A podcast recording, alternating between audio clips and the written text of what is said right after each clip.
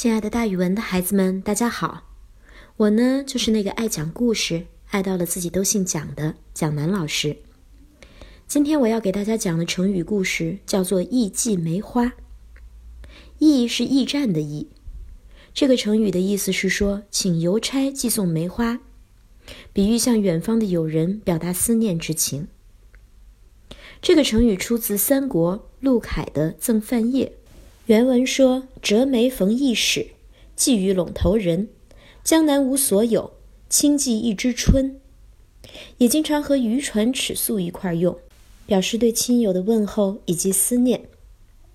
在南北朝时期，陆凯与范晔是很好的朋友，但是由于当时的政治和国家局势，两个人不能频繁的见面，也不能频繁的交谈。于是这一对好朋友就只能书信来往，每一次书信都写得情真意切。有一年早春，陆凯遇到去长安的驿使，也就是当时的邮递员。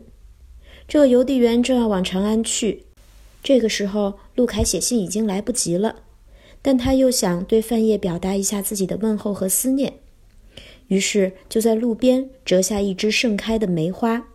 托信使带给远在长安的范晔，希望这枝梅花能为范晔报到江南春天的消息。这就是驿寄梅花的故事。